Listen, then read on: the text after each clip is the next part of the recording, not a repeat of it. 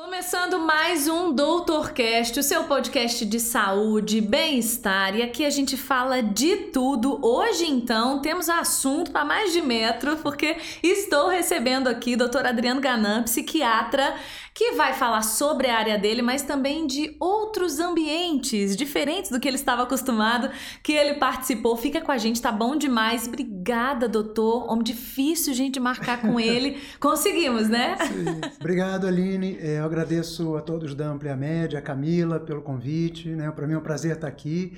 E vamos embora, porque tem muito assunto para a gente falar. Bom demais, tem muito assunto mesmo. Sigo aqui com a minha pautinha, porque é importante, mas eu sempre falo que ela é só uma, uma referência, porque daí a gente puxa um assunto no outro, a gente engata.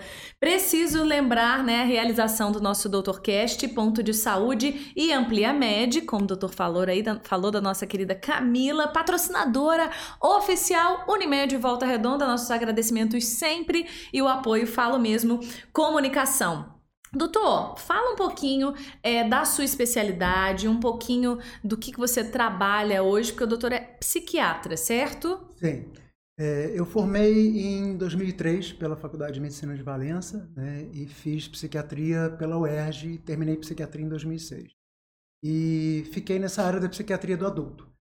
É, então, que trata, né, que é o psiquiatra clínico, né, que trata uhum. as, as, desordens mais comuns, que é depressão, ansiedade, síndrome do pânico, transtorno bipolar, transtorno obsessivo compulsivo, é, os tipos de demência, enfim, as mais variadas esquizofrenias. Então, é, tem um amplo é, espectro de atuação dentro da psiquiatria. E na, na parte adulta, né? Mais focado na Adulto, parte adulta. Sim, sim. Já tem de criança há um tempo atrás, quando Volta Redonda era muito deficitária no atendimento psiquiátrico infantil, uhum. mas hoje nós temos excelentes profissionais, então a gente acabava quebrando um pouco esse galho, agora a gente está mais direcionado para a nossa área mais específica, que é a do adulto. Direciona, né? Isso é muito importante em todas Sim. as áreas. Agora me fala, você falou que fez faculdade em Valença, é Valença isso? isso? Valença. Gente, doutor é aqui, prata da casa aqui, porque na verdade você é da região, é de Volta Redonda? Ou você é de Valença? Como é que é? Não, nenhum dos dois. Na nenhum? verdade, eu sou mineiro, né? Ih, gente, de... falei tudo errado, inclusive. oh, é, é, de Minas. Sim. Ainda bem que Minas está colado aqui no nosso coração também. É, Qual cidade de Minas? São Lourenço, sul Ai, de Minas, terra delícia. das águas. Eu sou é. doida para conhecer São Lourenço. Nossa, conheça. É bom demais, é bom demais. né? São Lourenço é uma energia maravilhosa, uma cidade pequena maravilhosa, super provinciana e que tem uma energia muito muito boa. Né? É uma cidade turística é, também, é, bomba, né? Exclusivamente turística, sim. Que sim. delícia! Então, como é que veio cair para cá, para os lados, para essas bandas? então, é, foi, uma, foi uma, uma caminhada meio nômade, né? Porque uhum. é, meus pais são mineiros, só que eles eram médicos e foram trabalhar em Angra dos Reis. Uhum. E aí nós fomos para Angra dos Reis, crescemos em Angra. Né? Quando fui fazer faculdade, eu passei para Valença. E aí fiz os anos de faculdade em Valença. Quando eu fui fazer a especialização, eu fui fazer a, espe a especialização no Rio, né? na UERJ. Só que eu morava em Niterói com o meu irmão, porque meu irmão fazia especialização em imaginologia, né? Já era médico, estava especializando. E aí, enquanto eu estava fazendo a especialização em, em psiquiatria, é, eu fiquei sabendo por uma pessoa de Volta Redonda que existia uma vaga de, de plantonista em Volta Redonda. Uhum. E eu resolvi pegar, porque eu tinha acabado de me formar, né? Enfim, estava uhum. Tava sem renda, né? Enfim, uhum. estava querendo já minha independência, já era médico, já podia atuar na área. E aí comecei a trabalhar aqui, fui no Cais Aterrado, né? Fiquei cinco anos no Cais Aterrado. E naquele ritmo, né? Niterói, Volta Redonda, Niterói, Volta Redonda. E foi quando é, eu comecei a perceber mais. É, eu sempre fui. Nasci em São Lourenço, que é uma cidade pequena, cresci em Angra, que é uma cidade pequena, de médio porte. É, não tinha uma questão muito adaptável a Rio de Janeiro, a Niterói. Queria voltar né, para esse ritmo meu de cidade pequena. E aí foi quando eu decidi, depois de muitas vezes quando eu coloquei no papel que eu vi que eu gastava Nossa. 48 horas por mês no trânsito, por causa do meu vai e vem, né? porque acho que as, as, as, ofertas de emprego aqui na região eram melhores do que no Rio, o mercado muito saturado, né? enfim. Uhum. É, eu comecei a ver que, caramba, então se são 48 horas, é, são é praticamente um mês que eu passo uhum. né, por ano é dentro de um carro. E aí também tinha toda a questão que eu tinha que sair muito cedo de Niterói por conta do trânsito, por conta da ponte. O estresse, né? é, né? Trânsito é uma doideira. Não tem como. E aí eu resolvi me mudar para Volta Redonda. Então há 11 anos que eu tô aqui.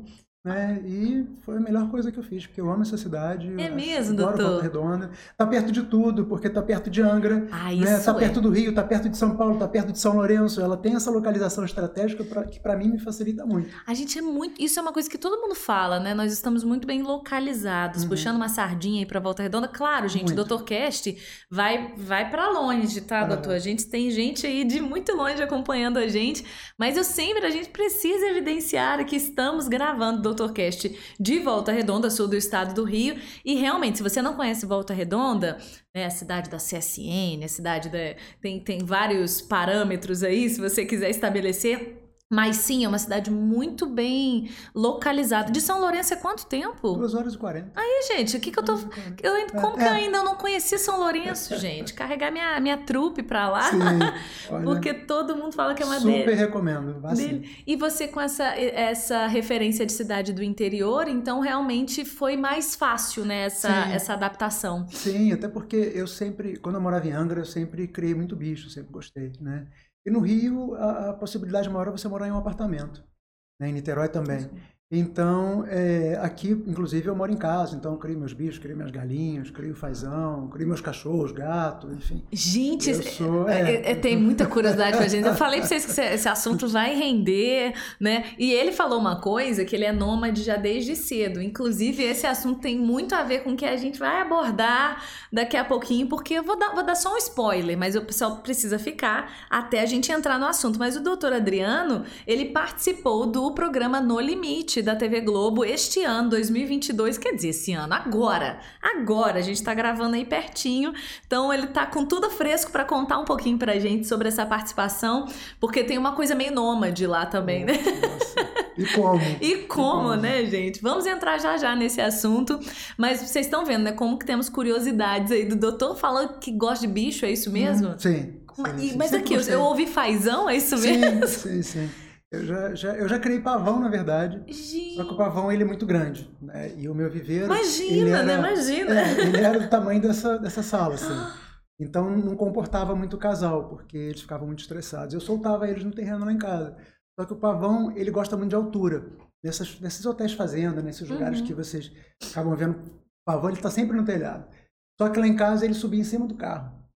Ai, E aí, Jesus. quando, quando eu ia espantar, ele descia com a garra, assim, arranhava o carro todo, arranhava tudo. Aí Ai, eu Jesus. levei lá pra fazenda do meu pai e ele ficou solto lá, vivendo lá, feliz da vida. Vivendo realmente É, como é. ele, ele tava te dando as indiretas já, né? Sim. E como o fazão é um bicho de cativeiro, né? porque Ele é um pavão, pouco menor, voa, né? É, é. E ele, e ele é um bicho de cativeiro. Tipo, se você soltar, ele voa e vai embora. Então é um bicho que eu não me importo de deixar ele dentro do cativeiro, né? Aí para ele, como é uma ave, o, o pavão é uma ave muito grande, o fazão é uma ave pequena. Ele é muito plumado, mas ele é uma ave pequena. Então, para eles ali, eu tenho acho que quatro casais. É, Quatro quatro casais. Crio galinha garnizé também, galinha de raça. Tem meus Gente, cachorros que eu já peguei, pego na rua, tem uns quantos cachorros? Agora, se ele tem quatro casais fazendo, quantos É, cachorros que ele tem, gente? Olha, Olha aí, eu ó. vou contar aqui quatro. Dentro de casa. tem que fazer até as é, contas. Eu acho que são oito. Hum. Minha conta são oito. E, e tem que ter, lógico, tem que ter um espaço, uma Não, casa, é, é, é, realmente. eu- a casa foi comprada e construída estrategicamente pensando nisso tudo. Né? Porque é, eu gosto muito disso é, e é uma coisa que me remete muito à minha infância. Eu sempre fui mais assim, da, rural, né? Então Uhum. é uma coisa que é, se eu vim morar em Volta Redonda não era para morar num apartamento. Porque eu queria ter meus bichos, né? Então Uhum. eu ia estar saindo do Rio de um apartamento, tipo de Niterói, para um É, apartamento em Volta. Redonda. E aqui essa possibilidade é muito maior, né? Porque Uhum. Volta Redonda é mais provinciana, você acha casa para morar, né? Enfim, você consegue ter terrenos para comprar. Então pra é, é cachorro, fazão, o que mais? Gato, Gato, galinha. galinha. Gente, olha. Eu já, e, e- E já teve outro. já que- tive coelho, a coelha criava solta. Vocês mas a- veem que não são bichos muito assim, normais, né, comuns, né? É, Apesar não. que hoje É, em dia, é, né? É, é, são, É não são é, né? razoavelmente comuns, vamos colocar assim, né? É, tem o cachorro, né? Tem Que cachorro. claro. Tem minha horta também, que eu planto minhas coisas. Agora essa época do inverno não fica muito bonita, porque pega pouco sol lá em casa, mas adoro minhas coisas, adoro onde eu moro, enfim. Do- não, não errou de profissão, não, né? Não, não pensou na, na veterinária, não, né, doutor? Olha, é, ou ou cogi- eu- eu- cogitou. eu, eu cheguei a pensar numa época assim, mas como eu era filho De de- sou filho de pais médicos, né? Meu irmão médico, é, acaba que a família acaba meio que te induzindo Uhum. a fazer isso. Tanto que eu não fiz medicina para fazer psiquiatria, fiz medicina para ser médico não sabia de quê, porque meu pai era médico, meu irmão era médico, meu minha mãe era médica e eu não nem entendia direito que, como é que era a medicina. Eu tinha 16, 17 anos quando entrei na faculdade. Nossa. Eu não tinha maturidade nenhuma. E ver aquela possibilidade toda de especialização, né? E, e, e os, a família é de qual área? E qual é? Minha mãe é clínica geral, uhum. né? já é aposentada. Meu pai também. Meu pai é imaginologista, né? antigo radiologista. Uhum. Né? E meu irmão seguiu né, os passos do meu pai foi para radiologia também. Agora me conta, doutor, como é que foi essa escolha da, da psiquiatria, né? Como é que foi visto isso pela família? Então, é, eu entrei na, na faculdade para ser radiologista, como meu pai, né? Meu pai tinha uma clínica em Angra, né? Que hoje é administrada pelo meu irmão. Uhum. Então, a gente desde criança vai sendo doutrinado, olha, segue os caminhos dos pais, né? Ainda mais pais médicos querem muito que os filhos sigam a profissão de médico.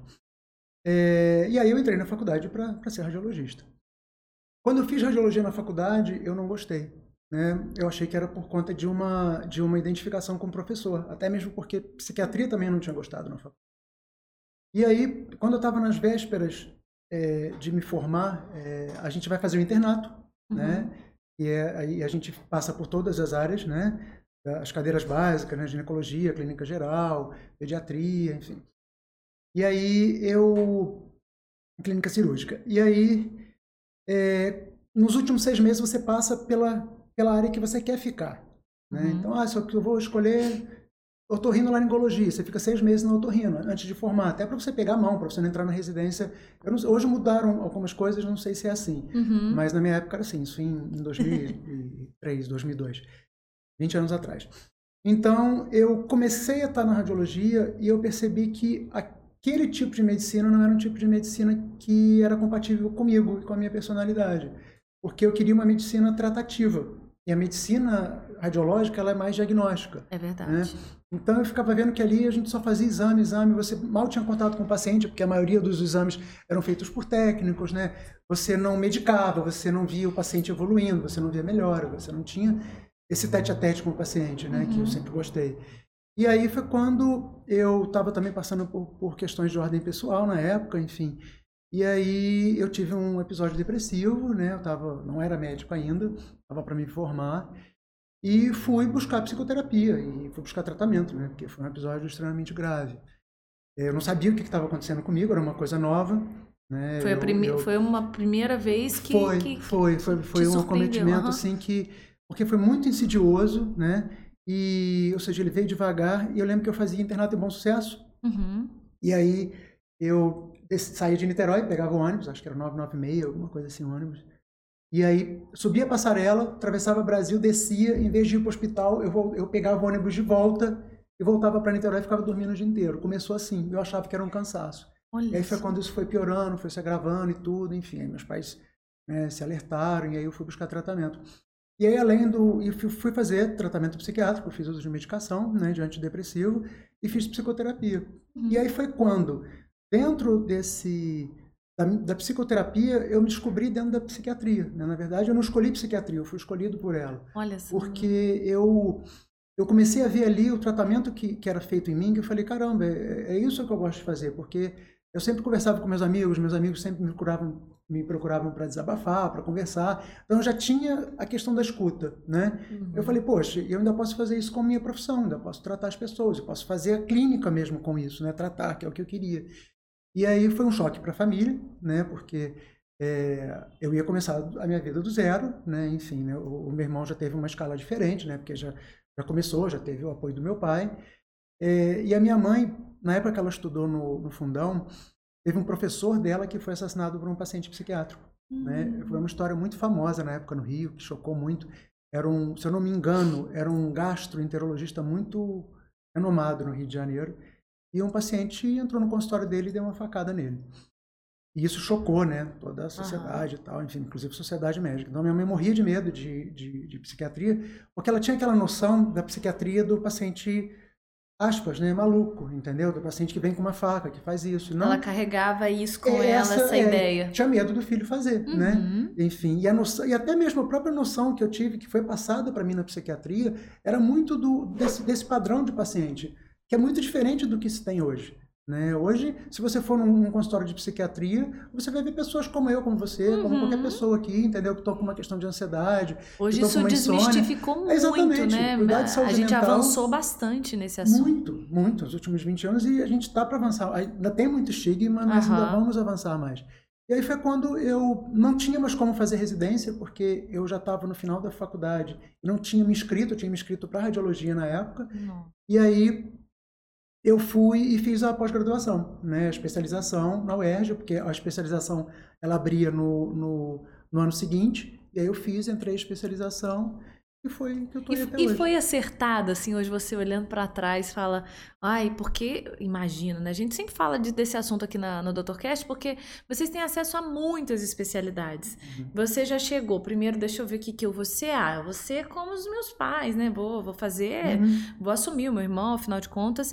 E aí, de repente, vira do avesso, uhum. muda completamente é, e olha que, que coisa positiva se a gente olhar no, no, no, no sentido de que você teve esse problema é. e que te levou para a é. sua especialização. Então, é, eu acho que tudo é, ressignificar é. esses processos é Sim. é muito importante, né? Sim, eu fui levado, entendeu? Eu não fiz esforço, eu fui levado.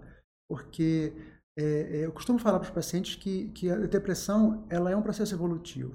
Uhum. Não é de todo ruim, a gente tem que aprender alguma coisa com ela, e se ela vem é porque a gente precisa mudar alguma coisa. É sempre assim, tá? É, a não ser as depressões puramente orgânicas, né? Tem pessoas uhum. que fazem depressões orgânicas que a vida está super alinhada, né? Enfim, isso acontece também. É algo fisiológico Fisiológico. Mesmo. Tem pessoas que fazem uma cirurgia, passam por uma anestesia e deprimem depois, sem ter nada a ver com, com, com é questões mesmo? de saúde da pessoa, de, de questões de, de, Emoci é, uhum. emocionais, mas questões assim orgânicas, né? Tem pessoas que têm problema de tireoide e têm depressão. Tem pessoas que têm câncer. Descompensa a parte hormonal. Câncer e tem depressão, mas não é porque estar com câncer, está com câncer que teve depressão. É porque Uso o de... câncer. E, aliás, isso mesmo. É porque o câncer causou a depressão e não. É, é, é, os aspectos emocionais relacionados Sim. àquela ah, tô doença. com câncer e deprimi. Não, é o próprio câncer que traz como alteração metabólica o processo depressivo. Então, tem, tem múltiplas, né? É, apesar do, das das depressões mais comuns serem mistas, né? Que são por questões que a pessoa está passando junto com a orgânica. Por isso que a gente faz, na maioria, psicoterapia com medicação. A gente faz essa associação. Uhum. Mas... No, no, seu caso, naquela época, foi por uma questão... Eu fiz os dois. Ah, entendi. Eu fiz os dois, porque eu precisava me reestruturar. No, outros é, processos. É, é, eu precisava me reestruturar como pessoa, reestruturar minha vida uhum. emocional, minha vida profissional, e precisei de medicação, porque eu não tinha energia para nada. Não tinha, a psicoterapia não conseguia nem agir eu não fosse medicado, porque eu não tinha é, não evolução, erguer, é, né? eu não tinha iniciativa. E aí esse, esse, esse, essa situação pontual, isolada lá atrás, mudou o rumo da sua profissão? Mudou completamente o rumo da minha vida e eu sou grato eternamente por isso, porque isso me aproximou mais dos meus pacientes, isso você fala com propriedade, nível, é, né? aumentou o meu nível de empatia. Isso é uma coisa que eu não tenho vergonha de falar, uhum. porque é, é, é, meus pacientes sabem que eu passei por esse processo e eu acho importante eles, eles saberem, até para eles poderem se projetar, no sentido de que, caramba, não, mas espera aí, mas o meu psiquiatra usou isso como um gancho para a vida dele ser melhor, até para ele ter uma profissão e até para usar isso a favor dele. Uhum. Eu acho que isso é muito importante na minha profissão. Você conecta as pessoas por vivência, né, por é. experiência é. própria. Não então... é por um livro, é. né? Tipo, eu tive uma vez um paciente que falou para mim, poxa, é, ele não sabia que eu tinha que eu tinha, uhum. tinha depressão, ele falou, poxa, você me tratou de uma coisa que você não entende nem o que, que, que, que é. Né? Aí depois eu né, teve oportunidade de contei uhum. tudo, porque a pessoa acha que tipo ele está falando isso, isso, isso, que eu, porque realmente quando a gente passa a gente não precisa de literatura, né? Claro que eu sou, sou super estudioso, mas eu digo assim, quando ele está me colocando aquilo, Você eu teve vivência, tenho total né? empatia pelo que ele está sabendo. Eu sei o que é uma falta de dormir, angústia, falta de perspectiva com a vida, falta de energia, tudo isso eu senti isso na pele. Uhum. E, e, durante muito tempo, porque ela foi uma depressão, eu, eu tive que tratar uns dois anos. Uhum. Processo longo. Mas mudou realmente, você ressignificou né, esse processo, mudou o rumo da sua, da sua profissão. É, foi uma decisão, hoje olhando para trás, assertiva escolher a psiquiatra? Na verdade, ela escolheu, como você disse, né? É. Eu não tive muito, muita saída, né, na verdade. Né? Eu não tinha. Eu gostava de tudo na medicina. Eu era, eu era muito volante dentro da medicina. Tipo, eu, às vezes eu Estava lá nos ambulatórios no, em Bom Sucesso, estava no otorrino, falava, ah, agora eu quero fazer otorrino, quero fazer isso, quero fazer aquilo e tudo.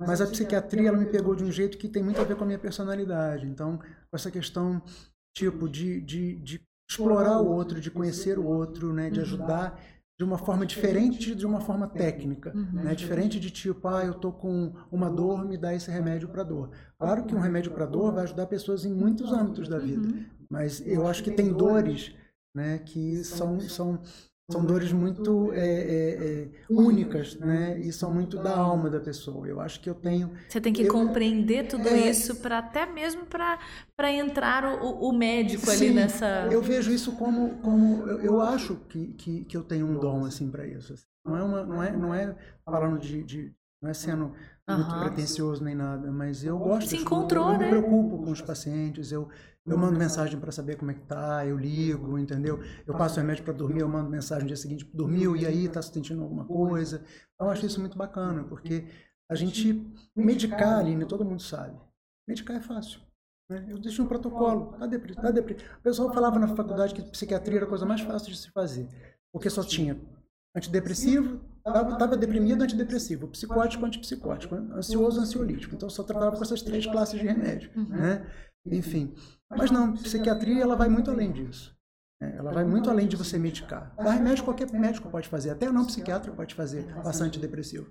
A diferença é como você faz isso, né? a forma como você é, entende aquele sofrimento da pessoa, como você compreende o sofrimento dela e como você acompanha. Acompanha, exatamente. É, é, como que você vai, vai agregar isso para a vida do paciente, como que você vai mostrar, caramba, eu estou aqui, eu estou do seu lado, entendo o que você está passando, porque é, cria-se é cria uma relação de, de extrema confiança ali, né? É uma, é. é uma relação, claro, médico-paciente, mas muito profunda. De, muito. de um tempo. A gente estava até conversando antes aqui, né, nos bastidores. Ele ali não tem como uma consulta ser 15 minutos.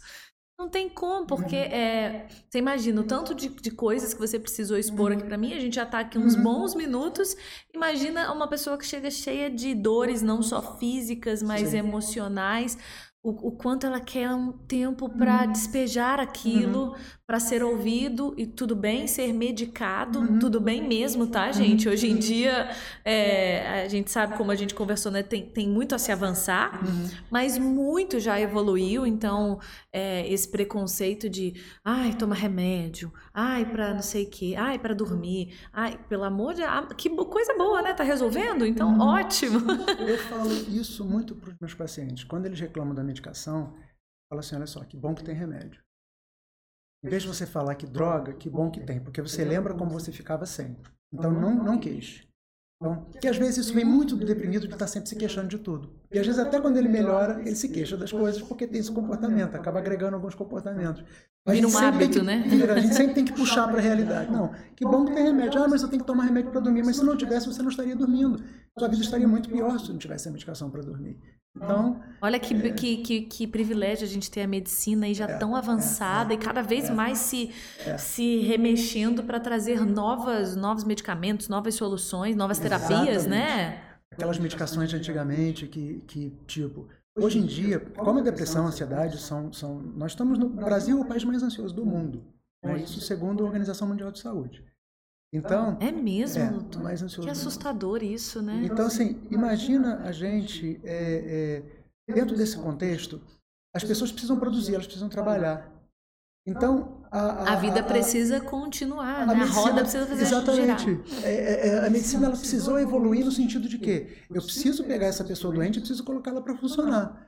Eu não posso, essa pessoa não pode ficar dopada sem dirigir, sem produzir. Isolada. Todas as medicações hoje, elas não têm esse, essa, essa, essa questão de, ah, eu vou tomar e vou ficar dopado. A medicação justamente é pelo contrário, é para fazer com que você volte à sua atividade normal. Então, as medicações, as moléculas, elas foram muito polidas, entendeu? As medicações é, entraram muitas no mercado, saíram muitas porque tinham alguns efeitos colaterais, enfim, para poder fazer as medicações que têm um menor perfil de efeito colateral para a pessoa poder estar trabalhando, né, estar tendo a vida dela normal, ao mesmo tempo estar medicada. Uhum. Porque antigamente as medicações tiravam completamente a pessoa do eixo. a pessoa dormia o tempo inteiro, é, ficava... peso, não tinha iniciativa para nada, a cabeça ficava boa, mas o que, que adiantava o resto? É, o, outro, outros fatores eram desencadeados, né? Você, imagina. É, é. começa, a pessoa começa a deprimir ou ficar ansiosa por, outros, por outros motivos. Por outras questões. Então, realmente, é agradecer mesmo a evolução da medicina, é, os estudos que são, né, a ciência, como que vem evoluindo, porque é para o nosso bem ressignificar isso de, ai, remédio, que bom, está funcionando, que bom que tem remédio. Uhum. Eu imagino mesmo os maus hábitos dos pacientes, né, porque se, às vezes a, a, gente sem processo depressivo nenhum, sem, sem nenhum, nenhuma crise de ansiedade ou de outros uhum. fatores emocionais, a gente está o tempo inteiro reclamando, né, uhum. que é um mau hábito, isso é um, um uhum. péssimo hábito, uhum. porque a gente Ai, nossa, ai. A gente precisa puxar um pouquinho. Opa, peraí, uhum. tô vivo, uhum. opa, algumas uhum. coisas estão acontecendo, que bom. Então você imagina num processo onde as pessoas vêm, às vezes, de, de tantos problemas emocionais. Sim. O médico precisa desse acompanhamento muito pertinho, sim, né? Sim, sim. Porque muitas vezes, Aline, a pessoa melhora os sintomas, mas ela permanece com o comportamento da doença. Fica é, enraizado, é, né? Por exemplo, pensa num paciente que tem eu sempre uso esse, esse exemplo com, com meus pacientes. O paciente quebrou uma perna. Uhum. Aí ele anda mancando, tá com gesso e tudo, anda mancando. E aí depois ele chega e tira o gesso. Mas ele continua mancando. Mas a perna dele não está mais quebrada. Mas ele tem a memória da perna quebrada, memória da dor. Ele se acostumou a andar mancando. É, o paciente, por exemplo, tem síndrome do pânico. Né? Quando a síndrome do pânico ela é de uma evolução muito rápida e a pessoa já busca ajuda, ela não consegue agregar tanto comportamento. Então, por exemplo, ela melhora, ela volta a sair, ela volta a fazer as coisas. Tanto que tem pacientes que nem precisam de fazer psicoterapia. Mas na grande maioria dos casos, as pessoas só procuram o médico, por exemplo, quando já está no fim das contas, porque está com aquela sensação horrível no coração, está indo para o hospital toda hora, passa por um monte de médico. E aí começa a ter medo de tudo. E aí, depois essas pessoas melhoram, você chega ao paciente e fala, e aí, tá melhor? Tô. Teve crise? Não. Tá saindo de casa? Também não. Mas por quê? Porque eu tô com medo de ter crise. Mas você não tem mais crise, então não tem motivo de sair de casa. Ou seja, ela parou os sintomas, mas mantém o comportamento da doença. Mesma coisa o deprimido. Tá bem? Tô. Tá sentindo angústia, tristeza? Não. Mas e aí? Tá saindo de casa, tá frequentando uma academia, tá andando, tá visitando um amigo? Também não. Mas não está mais com a doença, mas mantém o comportamento da doença. Então isso é muito importante a gente ficar atento para isso também. Né? Porque a doença, ela acaba fazendo uma, uma maçaroca, uma simbiose com a pessoa e fica tudo ali muito misturado. Né? Fica naquela memória antiga fica. né, e recente, fica, se mistura. Fica. E por isso que eu falo novamente desse acompanhamento tão de perto e, e tão enfático do, do, do, do médico, porque justamente para. E aí? Porque senão a. Ah, Claro, graças a Deus temos pessoas com alta, né, de, de do médico, sim, ó, não sim. quero te ver. Sim, sim, sim. né? Sim. Não vai ficar refém ali. Mas, em alguns casos, esse trabalho deve ser mais prolongado, eu acredito, justamente por conta desse. Deixa eu monitorar os é, comportamentos, é. né? Como que tá essa situação. É, é muito complicado, porque assim, é, hoje a gente vive num mundo de imediatismo.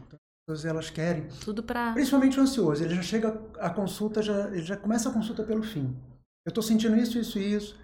Ele, ou seja, ele chega com a doença dele. Eu tenho que compreender isso, né? Que isso é da doença dele. Ele está doente justamente por ele querer começar tudo pelo fim, né? Qual e remédio aí, que eu tenho que tomar? É, já no sentindo, desespero. Já, tipo, me resolva, resolva, né? Toma, uhum. resolva. Ontem, inclusive, eu atendi uma pessoa que começou assim, né? E eu falei, calma, vamos lá para o início. Quando você começou a tratar? Com quem? Como é que foi isso e tal? E vamos fazer um script todo bonitinho. Então, é, é, é, hoje existe essa, essa cultura do imediatismo, tá? E muitas pessoas elas querem o quê? Elas querem medicação. Medicação não resolve o problema. Medicação ela ajuda. Medicação ela e muitas vezes é um paliativo. Ela vai ajudar aquele paciente a melhorar para ele poder se reestruturar para depois a medicação sair e ele seguir a vida dele. Uhum. O problema é que muitas pessoas melhoram. Estou bem, o que, que eu vou fazer no psicólogo? Estou bem, que que eu vou, por que, que eu vou fazer terapia? Não estou mais tendo ataque de pânico, por que, que eu vou continuar indo no psicólogo? A medicação, muitas vezes, a gente não faz a medicação pelo tempo que a gente determina. Na verdade, a gente segue protocolos médicos. Existem protocolos, assim, olha, é um ano, dois, cinco, né? enfim, é, tempo indefinido. E aí, quando a gente começa a dar alta para esse paciente, daqui a dois meses ele bate na porta do consultório e diz até pior do que estava antes. Por quê? Tomou a medicação, se acomodou, não resolveu aquilo que estava causando problema, né? não, não se reestruturou como pessoa, aquilo bateu de novo. Só Voltou que maior. Sempre, a depressão, como uma doença recorrente, quando ela volta, ela volta com mais facilidade, com mais frequência e passa a voltar é, é, com mais intensidade, mais frequência e durar mais tempo. É como se fosse um, um, um, uma porta que quebrou. Você cola lá os pedaços, mas ela não aguenta mais como aguentava, ela está toda colada. Então, a próxima vez que vier um baque, vai quebrar com mais facilidade, vai colar os pedacinhos cada vez menores, entendeu? E daqui a pouco ela está esfarelando. E aí precisa usar a medicação. Mas eu sempre falo, inclusive eu tenho pacientes que chegam para mim ah, e colocam a história que eu falo, olha só, você não precisa de medicação. Né? E não fique um... frustrado, né? Que eu sei que você está vindo aqui. Querendo um remédio. Você precisa é de psicoterapia. Medicação não vai resolver seu problema. E aí faz esse trabalho, porque é, é, essa área da, da psiquiatria faz um trabalho muito em conjunto com outras com outras especialidades, né? O encaminhamento para um psicólogo é, é, é, um trabalho muito, assim como outros precisam uhum. da, da, psiquiatria, uhum. de ah, olha, não, agora chegou o momento realmente de a gente de você procurar um Sim. psiquiatra da mesma forma. Da mesma forma. É, é honesto até do, haver, do, do, médico. Olha, o, o, Aline, apesar de haver ainda, infelizmente, por ignorância, uma rixa entre as duas partes. É né? mesmo. Né? Às vezes eu pego pacientes que vêm de, de outros colegas que estão extremamente comprometidos e, e, eu falo assim, mas caramba, desse tempo todo, de, sei lá, de três anos de tratamento, você é. não, não, fez terapia? Não, porque minha psiquiatra não acreditava em, em psicólogo. E, hoje está fazendo, e está melhorando, né? Assim como já peguei outros de, que vieram de psicólogos, não indicados por psicólogos, Demorando. mas que o psicólogo estava segurando, dizendo que não precisava, e a depressão cronificou, e a pessoa vai ter que usar remédio para o resto da vida por conta disso.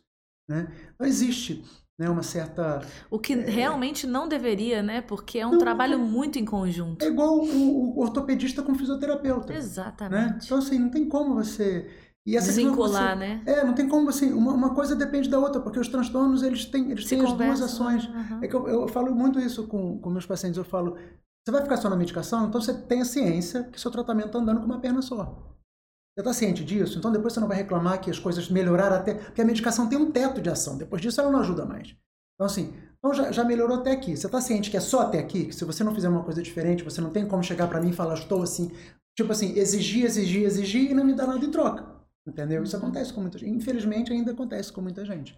Então, eu pego bastante pesado com meus pacientes. É, né, é, e o que você disse de voltar, às vezes, mais forte, né? É, é, a gente vê isso com outras doenças, né? Outras. A gripe mal curada, Sim. que quando ela volta, volta, volta, mais, mais forte. forte. Uhum. Por, por, que não nesse caso uhum. realmente, né? Faz, faz todo sentido. Então, se tiver a oportunidade de ser tratado lá no início uhum. e com acompanhamento para minar Gente, mesmo. Não tem como. Eu tenho pacientes modelo que são uma gracinha, que eles fazem tudo. Direitinho. Poxa, eles falam, nossa, agora eu tô bem tudo. Eu falei, claro que vai estar tá bem, tá seguindo o tratamento direito. É um é, orgulho, né? Pro, pro... Poxa, é muito legal. porque assim, a gente tem esses desafios, né? Porque são, são pessoas que são muito difíceis, muitas delas, né? E a gente tem que estar tá ali dando suporte mesmo, né? A gente sabe que isso é da doença delas. Mas eu falo, eu falo, olha só, é igual você tirar um câncer e o médico falar, agora vamos fazer fisioterapia. Ah, desculpa. É igual você tirar um câncer uhum. e o médico fala, olha, vamos fazer quimioterapia. Uhum. Não, não quero fazer quimio, quero só fazer a cirurgia. Tá, depois não reclama se voltar e voltar é. pior, entendeu? Exatamente. Então é a mesma analogia. E do que você falou da questão do tratamento integrado, eu acho que tudo que o paciente puder fazer que faça com que ele se sinta melhor, ele tem que fazer. Então assim, ah, Adriano, eu faço acupuntura, o que, que você acha? Faz bem para você? Eu acho ótimo. Ah, eu faço terapia com floral, ótimo. Eu faço homeopatia junto, ótimo. Tem gente que faz musicoterapia. Ótimo. Tem... Eu acho tudo muito bom, porque eu acho que tem que reestruturar o cérebro. O cérebro de uma pessoa doente, ele precisa de, de, de, de uma ocupação no sentido especializada. Né? Não uhum. é essa uhum. história de uma ocupação que as pessoas falam pro deprimido assim, ah, você tem que lavar um tanque, ou você tem que fazer qualquer coisa, que essas ah, notícias que a gente ouve. Desse, né? Mas numa, numa ocupação especializada, tipo atividade física, porque a gente sabe que oxigena o cérebro, melhora a neurotransmissão, né? um sono de boa qualidade, diminuir o uso de celular, diminuir o uso de estimulante. Tem gente que faz que faz Isso é básico, né? Poxa, assim, desenvolver a espiritualidade independente da religião, uhum. independente da espiritualidade, isso é muito importante. Eu sempre falo que a gente é um tripé, né? A gente é o físico, o espiritual e o mental. Tem que cuidar dos três. Tem gente que não tem a questão da espiritualidade desenvolvida ou não acredita em nada, e eu acho isso legítimo. Mas é que vai buscar alguma outra coisa também, no sentido de, de que Suprir, preencha né? isso. Né? Ah, então vou ler, sei lá, sobre, sobre energia, sobre alguma coisa quântica, ou vou ler sobre, sobre transmissão de. É, porque existem estudos até nos Estados Unidos sobre isso, né? Sobre uhum. questão de paranormalidade ou qualquer coisa, força do pensamento. Uhum. Hoje a gente sabe como que a força do pensamento ela, ela é importante né? Então tem a questão de neurociência, como que isso muda a neuroplasticidade do cérebro. Nossa, é, é, é, muita coisa, é muito. É, é mas, mas a pessoa realmente se encontrar em. em, em alguma coisa. E cada um tem su, o seu perfil, a sua Sim. personalidade, e vai Sim. se identificar em formas diferentes. Mas o que é importante mesmo, que eu acho que é, é, importante a gente frisar mesmo, é, é realmente não ficar só focado numa coisa e abrir, expandir a mente, né? O leque é tão amplo. Sim, poxa, eu posso explorar isso, poxa, eu posso olhar isso. E aí a gente tem que contar, claro, com a colaboração, a parceria dessas outras uhum. pessoas. Então, rivalidade é, realmente não. não tá com nada. Gente, pelo contrário, a rivalidade ela não pensa no que deve ser pensado, que é o paciente né? E, e, a gente precisa pensar, né? A gente na, na, área de vocês é o paciente, o foco, né? É esse, é, é isso mesmo, né? Que é estudar. Acaba vindo de uma prepotência muito grande, né? Não, você não precisa, eu que vou te ajudar é. só. Eu acho isso extremamente prepotente, eu acho extremamente A gente tem limitações, né? As nossas entendeu? áreas vão até certo ponto que... Eu, exatamente. Então, assim, é, é, eu não concordo com esse tipo de atitude. Eu sou extremamente a favor da psicoterapia. Os meus pacientes que estão melhores, eles estão fazendo direito. Né? Porque tem aqueles que fazem, falam que vão fazer. Fazem mais ou menos. aquela galerinha fragmentada. Vocês estão ouvindo aí, os hum. pacientes do doutor, vocês estão levando o bronco, puxão de orelha. Mas também tem aqueles que, ó, ganharam estrelinha é, hoje aqui. Hoje tem uma galera. Tem, tem é aqui, ele tá orgulhoso de você. Você sabe quem você é, né? Por favor, assista esse episódio para você acompanhar. Mas realmente é uma área muito ampla. Agora sim, doutor, vamos falar de um assunto que é, é, inusitado, mas na verdade, inusitado aqui, né, pra gente, porque o doutor já tá cansado de falar disso, mas não tem como, gente, é inusitado e inevitável a gente falar sobre isso, porque o doutor Adriano Ganan foi participante do programa da TV Globo No Limite 2022 e tá fresquinho aí, tá com tudo na cabeça para contar pra gente me conta que eu tô muito curiosa, como que foi assim, vou participar do No Limite, essa inscrição, como, como que foi é, a sua participação nesse programa? Então, Aline, tudo começou em 2021 com a sexta edição é, do No Limite, né? Tinha os Big Brothers. Eu sempre fui de viajar muito, sempre gostei de viajar, sempre foi uma das minhas válvulas de escape, né? Porque quando eu viajo, meio que eu vou para um mundo paralelo. Então ali eu conheço novas culturas, outros países, gosto muito de fotografar, de viajar para fora. Uhum. Então eu estava preso em casa desde 2020 por conta da pandemia, né? Só trabalhando. E estava passando o programa e eu sempre fiz muita viagem aventureira, né? Já fiz umas viagens muito. Sempre gostei de ir para lugares que as pessoas não costumam gostar de ir. Ah, já vou ter que perguntar depois é. isso. Vou até anotar aqui para não esquecer. E aí. Mas, ó, conta. É, o que, que acontece? É, quando teve o programa, eu falei assim: nossa, a pandemia de 2021 está pior do que 2020, né? Tava matando muitas pessoas. Matando 3, 4 mil pessoas. Eu não sei como é que vai estar isso ano que vem. Então, provavelmente esse ano eu não vou viajar nem no próximo. Eu gosto de aventura, eu gosto de coisas novas, então eu vou me inscrever, porque eu sei que eu vou para um lugar seguro, provavelmente que não vai ter pandemia, ainda tenho a chance de ganhar um dinheiro, né? E conhecer e aí, um novo lugar, sim, um lugar uma coisa diferente. nova, diferente. E aí eu fui e, e, fiz a minha, a minha inscrição e foi rolando, foi rolando, fui recebendo e-mails, fui fazendo seletivas e tudo e tudo, e de repente, ó, recebi ligação e fui para lá. E quando que foi essa ligação, doutor? Ah, que é um tempo bem. Eles, né, não, né, eles, olha, ou o, é o processo ele é muito longo. Né? Ah. Eu, eu, me inscrevi. Várias logo etapas, né? Quando começou, tipo, logo quando eles anunciaram no limite, não sei se foi maio ou abril, mas esse processo correu o ano passado inteiro. Quase e, um ano é, antes. E até mais ou menos março, abril, assim, que foi quando eu, eu, eu recebi a data para poder ir.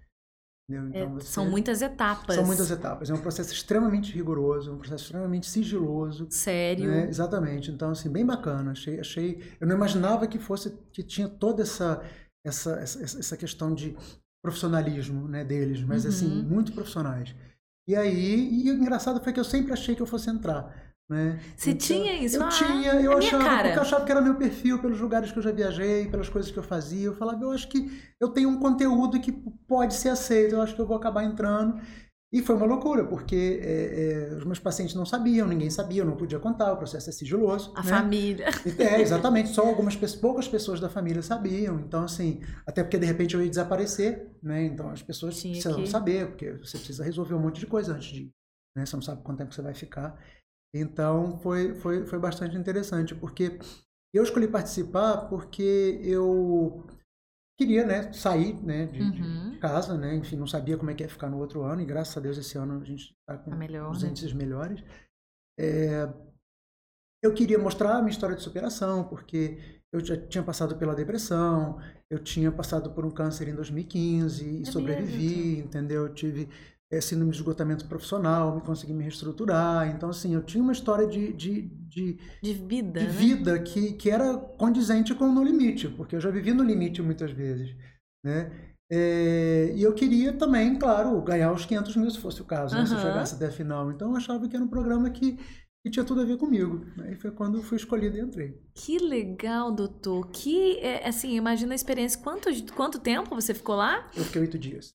Oito dias. E foi gravado no. Tá sendo. Gente, tá rolando, na verdade. A gente é, tá gravando aqui. E, o, e, ainda tá é. rolando, é, né? A gente tá no, tá no processo de, sem, de, de semifinalistas. Isso, isso, isso. Daqui é, a pouquinho já. Já, eu acho que semana que vem, se não me engano, é a final. E já tem seu, seu preferido lá? Tenho, tenho tanto da, da... Agora teve a fusão, né? Então Dos não grupos, fica uh -huh. mais da tribo tal, da tribo tal. Você era da tribo Lua. Eu era da tribo Lua. Lua. Uhum. É, a pessoa que, que eu acho que é, que é para mim indicada ao prêmio por toda a trajetória dentro ali, pelo jogo limpo, pela, pelo equilíbrio emocional que manteve ali o tempo todo, por ser forte em todas as provas é, e por ser muito inteligente e ponderado é o Charles. Né? O Charles é um cara sensacional, assim, e de Angra, e a gente não se conhecia. Olha só, né? gente. Coisa. A Flávia, uhum. que é uma pessoa maravilhosa, né? Flávia é de um coração imenso, uma pessoa assim que você vê que ela é do bem, que ela é uma pessoa íntegra. Eu vejo a Flávia como uma pessoa muito íntegra, gosto muito da Flávia. É, são os meus, basicamente assim, são os meus finalistas. O Lucas, gosto muito do Lucas. Se o Lucas ganhar também, estou muito feliz. Uhum. Enfim, esse mais ou menos esse, é o meu esse top 3 top aí 3. formado. É. E olha que o, o, o olhar do, é, é, clínico, né? Clínico também, né? De, de realmente de, de conseguir, às vezes, enxergar algumas uhum. outras situações, ainda mais assim, você é internamente, né? Outras situações no sentido que você realmente conheceu, uhum. conviveu, uhum. estava estava junto. Como que foi essa experiência, assim, pro Adriano Ganan e pro doutor Adriano, né? Como que foi? Porque eu imagino, você já contou eh, rapidamente ah, um pouquinho do, do No Limite que você já participou, uhum. você já viveu na, né, é, na sua trajetória. E como é que foi viver esse No Limite ali é, dif tão diferente, né? Tão em exposição para uhum. tanta gente. Então, é, Aline, o No Limite, é, existe uma que as pessoas me perguntam até hoje. Ontem, inclusive, eu respondi essa pergunta. É, a gente realmente fica o tempo todo ali, debaixo daquela tenda. A gente só sai para fazer prova. A gente não pode sair para passear, a gente não dorme em hotel. É tudo ali debaixo. Né? Então a gente tem um perímetro né, é, que a gente pode ficar ali debaixo. Então não existe essa questão de, ah, peraí, eu vou limitar, eu vou fazer alguma outra coisa ali. Não, é todo mundo junto ali. Como se fosse um cômodo dentro daquele deserto todo que a gente está vivendo. Então é tudo muito difícil, porque são 12 pessoas que não se conhecem, com, é, personalidades. com personalidades diferentes. Isso para mim é, até não foi problema, porque eu estou acostumado a lidar com diversos tipos de personalidade, inclusive personalidades adoecidas. Né? Então, é, é, não fui lá como psiquiatra, mas eu tenho esse manejo. Uhum. Né? Só que é, é, ali é, a, gente se, a gente acaba se, se remetendo muito ao nosso primitivismo. O que me pegou no limite realmente foi isso. É, a, eu não esperava ter conforto, mas eu também não imaginava o quanto que era ruim tentar dormir numa areia dura, cheia de formiga que te picava a noite inteira. Jesus. E no frio. Eu imaginava que eu fosse passar calor ali, porque eu estava no Nordeste. E não passei calor, passei muito frio, era muita chuva. Né? A, a chuva, como a, a, nossa, a nossa tenda era, era muito alta, a chuva vinha com vento e molhava tudo, ficava duro à noite. Então a gente deitava no chão duro praticamente. Não tinha travesseiro, não tinha conforto nenhum. Né? A gente disputava por comida, porque as provas tinham isso. Né? A gente dormia no chão, a gente sentia frio, a gente não tinha conforto. Né? A gente fazia as nossas necessidades e tomava banho de forma primitiva. Uhum. Então, tudo isso remeteu é como se eu tivesse caído uma escala de evolução. Cara. Porque não, e sem conexão com nada do mundo exterior. É como se nós fôssemos uma tribo realmente vivendo ali isolada do mundo. Sem conseguir pedir ajuda, né? É... Exatamente, passando fome. Então, quando eu, eu, eu vejo, faço essa, essa, essa, Realmente o que me fez. Né, é, é, é, é meu grande problema lá foi Falei, bom, passar fome eu já fiz jejum intermitente 72 horas, para mim isso não é problema. Né? Passar frio, já tive lugares lá no norte da Índia, na, na, na, Noruega, super frios, e passei por situações extremas. É, calor também, já tive beira de vulcão, sentindo aquele ar quente, aquela coisa. Isso para mim, eu falei, isso não, não seria problema. Convivência também não, porque né, eu estava muito tranquilo em relação a isso. Mas eu não dormia. O sono. Eu fiquei, eu tenho 42 anos, então não é mais um sono que você fica sem dormir igual de 20 e você está pronto para balada. Né? Então, sono ali, eu fiquei oito, oito, praticamente sete noites sem dormir, ligado, tirava pequenos cochilos, e aquilo começou a me incomodar, a me cansar, entendeu? E eu comecei a ficar muito irritado com aquilo. E falta de sono um dia já deixa a gente, a mim já me deixa muito irritado. Imagina oito dias seguidos. Então essa vivência eu nunca tinha tido. Eu estava preparado para todas as outras, mas não estava preparado para essa, porque eu achei que eu fosse dormir, que eu ia estar cansado, que eu fosse dormir. E isso é, é, acabou com que eu ficasse bastante irritado. E teve algumas questões lá também que, que, que foram levantadas. É, exatamente. Uhum. E que, que foram levantadas dentro do, do acampamento e que as pessoas acabaram, acredito eu, percebendo que era um pouco complicado ter um psiquiatra ali no meio. Por conta do, do, do tino que eu tinha para as coisas. Porque houve uma fala de uma participante que as pessoas deixaram passar batido e eu peguei aquilo e usei a fala contra ela. Entendeu? Uhum. E era de uhum. uma questão muito importante, né? Ela, ela, ela, ela teve uma fala homofóbica. Uhum. Né? E todo mundo passou por aquilo. E nosso grupo era praticamente um terço dele era LGBT, uhum. né? Então, e teve outra questão também a respeito de religião e tudo. Então, eu meio que estava meio que atento a isso. Fazendo, é, não deixava essas coisas. Isso é muito da minha personalidade, né? Então, assim, não deixava muito essas coisas passarem. E aí eu meio que virei. E também houve depois que eu fiquei sabendo, quando algumas pessoas saíram, que ficou o comentário de que nós temos que tirar o cabeça, né? Porque eu acabei me destacando muito. A minha treinadora, ela chegou para mim e falou assim: fica no meio se você se destaca demais, você é cortado porque eles vão achar que você é forte.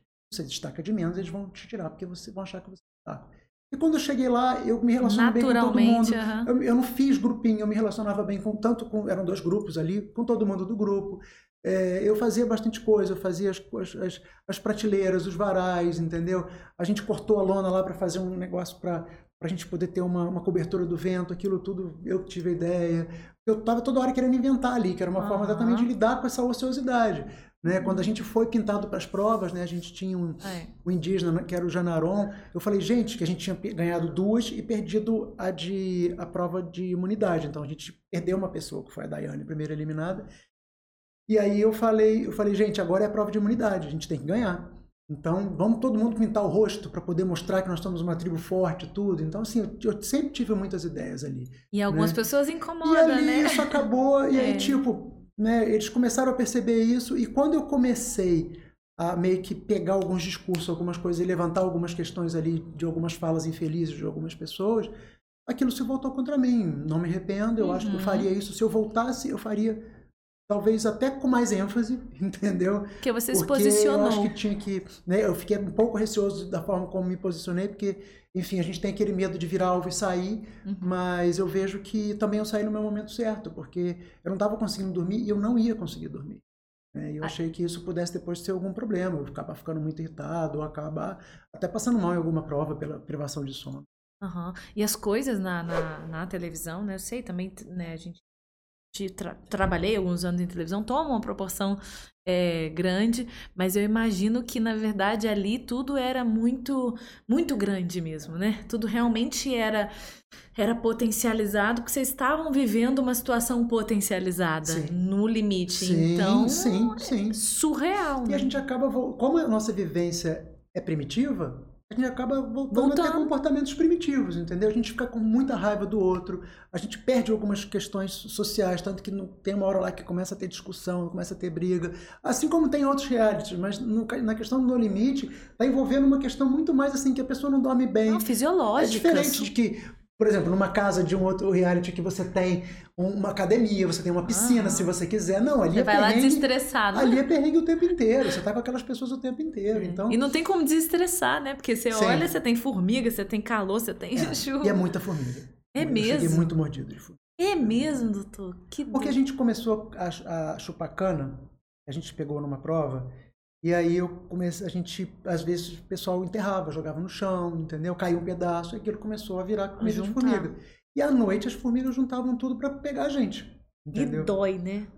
Gostava muito. A gente achava que era pernilongo. Mas depois a gente falou assim, gente, mas tá dentro da minha roupa, tá dentro do meu casaco. O pernilongo não vai furar o casaco da gente. Depois Caramba. que a gente viu que era tudo era formiga, até pelo padrão das mordidas. Outra. E, e como é que foi assim? É, sair, a saída, né? Conseguiu dormir? A pergunta que não quer Olha... calar. Porque também você vive tantas emoções é, pós, pós é, o programa. É. Que até eu acho que para baixar essa adrenalina é. deve demorar, né? Eu sabia que eu ia sair, né? Eu já tinha noção do, do, dos votos. Tanto que quando eu perguntei para algumas pessoas quem que ela, se elas votariam em mim, né? Porque eu vi que eu tinha virado alvo. Ela, quando elas falaram que estavam na dúvida, eu não fiz questão de barganhar voto, porque eu sabia que ali eu já estava muito no, no, meu limite. Você estava no entendeu? limite. Eu sabia que ali eu estava muito no meu limite. Então eu falei, eu vou deixar isso acontecer, que seja o que o grupo decidir. Uhum. Eu, eu, não sei nem se eu vou conseguir ser um bom jogador, até em aspectos físicos, de ter força se eu continuar aqui. Uhum. Né? Então, é, é, claro que eu não queria ter saído, eu queria ter continuado, eu acho que eu aguentaria mais, mas eu também estava numa situação que o programa traz, né? numa situação uhum. limite. Faz parte. Então, quando eu saí, né, é, é eu quando voltei para casa, eu tive, eu recebi muito carinho, foi uma coisa muito legal. Eu não recebi hater foi uma coisa muito positiva da minha passagem lá, porque eu acho que meu posicionamento e a história que eu contei, ela acabou inspirando muitas pessoas. Eu recebi muita mensagem de muita gente. Olha, me inspirei na sua história, que é o que o reality faz realmente. As pessoas precisam de outras para se identificar. Né, gente de verdade, né? É, é. E aí, tipo assim, poxa, caramba, olha isso Poxa, eu passei por isso também. Olha, graças à sua fala dentro do programa, eu consegui fazer isso, isso, isso. Muito obrigado. E até hoje eu recebo. Hoje eu recebi mensagem. Poxa, tem mais de mês que eu saí. Então, assim, é muito bacana isso. Acho que é todo o retorno que eu precisava. Então, eu ganhei muito mais do que 500 mil. Acho que tem coisas que, para os meus valores, valem muito mais. Eu ganhei amigos ali dentro. Teve pessoas ali que eu sou amigo, assim, que eu até estava conversando com uma delas hoje, né? Quem que, quem que você pode pontuar aí essa amizade? Ah, a gente já desconfia, né? É, olha, é, é da minha tribo ali, que realmente eu fiz uma amizade bacana. É, na tribo Sol, eu ainda sou um pouco distante das pessoas que eu não tive convivência, né? Uhum. A gente se fala mais pelo WhatsApp, mas eu tive uma relação, tenho uma relação muito bacana com a Verônica, com o Léo, com o Charles, com a Flávia, com a Paty, com a Tieme. Tieme uma gracinha. Tieme, quando saiu, a gente nem se conhecia, poxa, porque lá nas provas a gente só se via embora. Ela mandou um áudio para mim, sabe? Falando, ai, Adriano, olha, é, queria te conhecer melhor e tal, não sei o quê, a gente se aproximar e tudo. Pessoa, o Pedro também fez isso, pessoas assim super bacanas. Uhum, aberta. Da, é, mas da tribo Lua, a, a Daiane, né, que foi a primeira eliminada. Camila, né, que foi depois de mim, Usa, né, a gente se fala sempre, Negresca, Charles. Teve é... gente até que, que, que encontrou aí por aqui pela região. Foi, foi. A gente fez, a gente, a gente teve que vir. Você apresentou a nossa região? Foi, pra... não. A, a Camila é de Rondônia, né? Então ela não conhece muita coisa por aqui. Então... O, o doutor, gente, levou para Visconde Mauá, foi, que é o nosso, que é uma, uma pérola nossa é, aqui da é, nossa região, uma delícia, é uma né? Super pérola. Não tem comparação, né? Mas que coisa boa. E aí a gente e, e, e, me fala assim, como que foi? Aí agora pensando nessa visão médica, é, realmente porque tudo isso reverberando tão positivamente, uhum. que coisa boa, mas essa análise lá e às vezes até agora de fora conseguindo enxergar melhor, porque você vive ali no, é no olho do furacão. Como que, que é esse, esse olhar assim? É bom ou não é? É bom ser o médico que entende das personalidades ou às vezes, ai, ah, queria ser leigo para poder viver Olha, de outras formas esses momentos? Eu, eu brinco com as pessoas, né? E eu falei isso lá no, no, lá no acampamento quando perguntaram né, o que, que, eu fazia, eu falei que era médico psiquiatra. Aliás, eu, eu, me limitei a falar médico só, porque eu não queria já jogar que era psiquiatra, porque senão as pessoas acham que psiquiatra Ih, já tá me analisando lá. Gente, eu falo, gente, processo de análise é um processo difícil. Então, eu só analiso quem me paga. Entendeu? Então eu não vou ficar. Resolvido, é, é, queimando a mufa, né? da sua vida, eu vou falar, nossa, mas ela tá falando isso por causa daquilo, eu não vou ficar fazendo isso.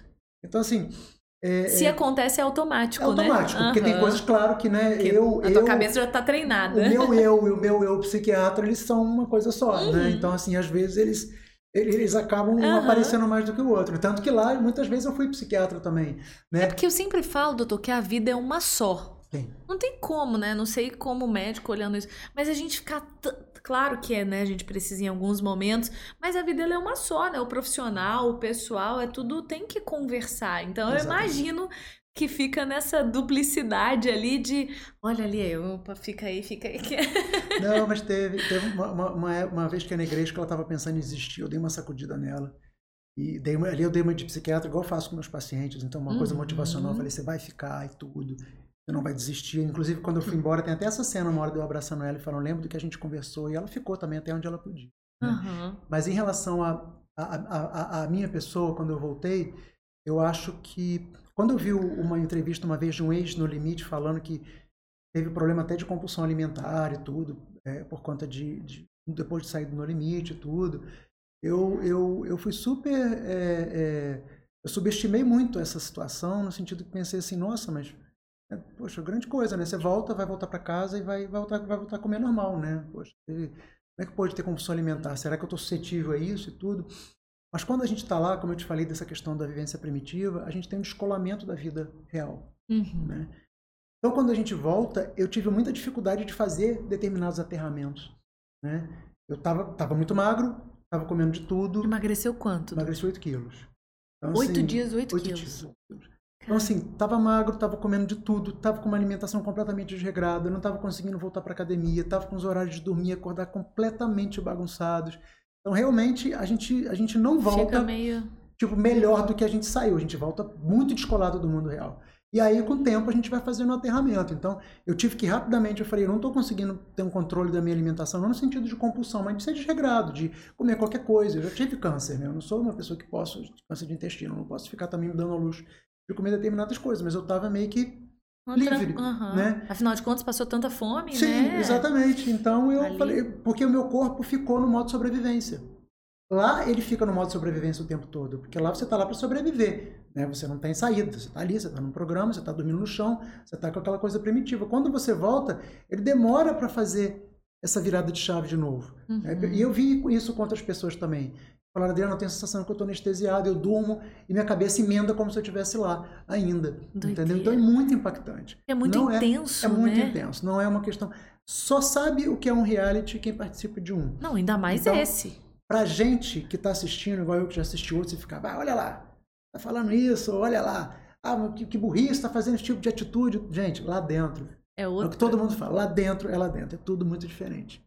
Você pode é. falar, agora você pode, agora você olha, igual você né, tá com as suas experiências olha. como, como paciente, você pode falar com propriedade e agora também como uh uhum. participante, você pode falar Exatamente. realmente com, opa, deixa eu, realmente, é, é, eu entendo esse comportamento, porque Exatamente, é, entendo, porque é, é, é, extremo, primitivo. Extremo, é, extremo, primitivo, é brigar por comida, é brigar por lugar para deitar, porque a gente tinha os lugares cativos ali, né? Porque tinha lugar que batia mais vento, tinha lugar que se chovesse havia chuva, tinha lugar que era mais perto da fogueira.